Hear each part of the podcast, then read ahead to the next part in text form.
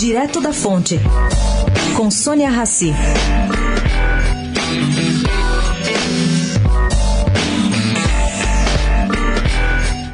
Novas investigações envolvendo Aécio Neves ontem, no âmbito da Operação Ross, deflagrada pela Polícia Federal para apurar um esquema de compra de apoio político por parte do Tucano, acabaram ressuscitando um desconforto geral dentro do PSDB. Bom, lembrado de sua intenção de criar um novo partido, conforme publicado pelo Estadão há alguns meses, o senador Tasso Gereissati ponderou que temos que ver até que ponto esse rapaz, ele chamou Écio de esse rapaz, inviabiliza o PSDB.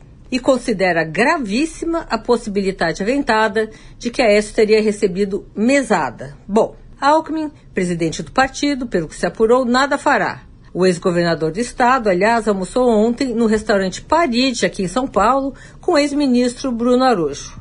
Esse encontro acontece após João Dória lançar o nome de Araújo para a presidência do PSDB. Sônia Raci, direto da fonte, para a Rádio Eldorado.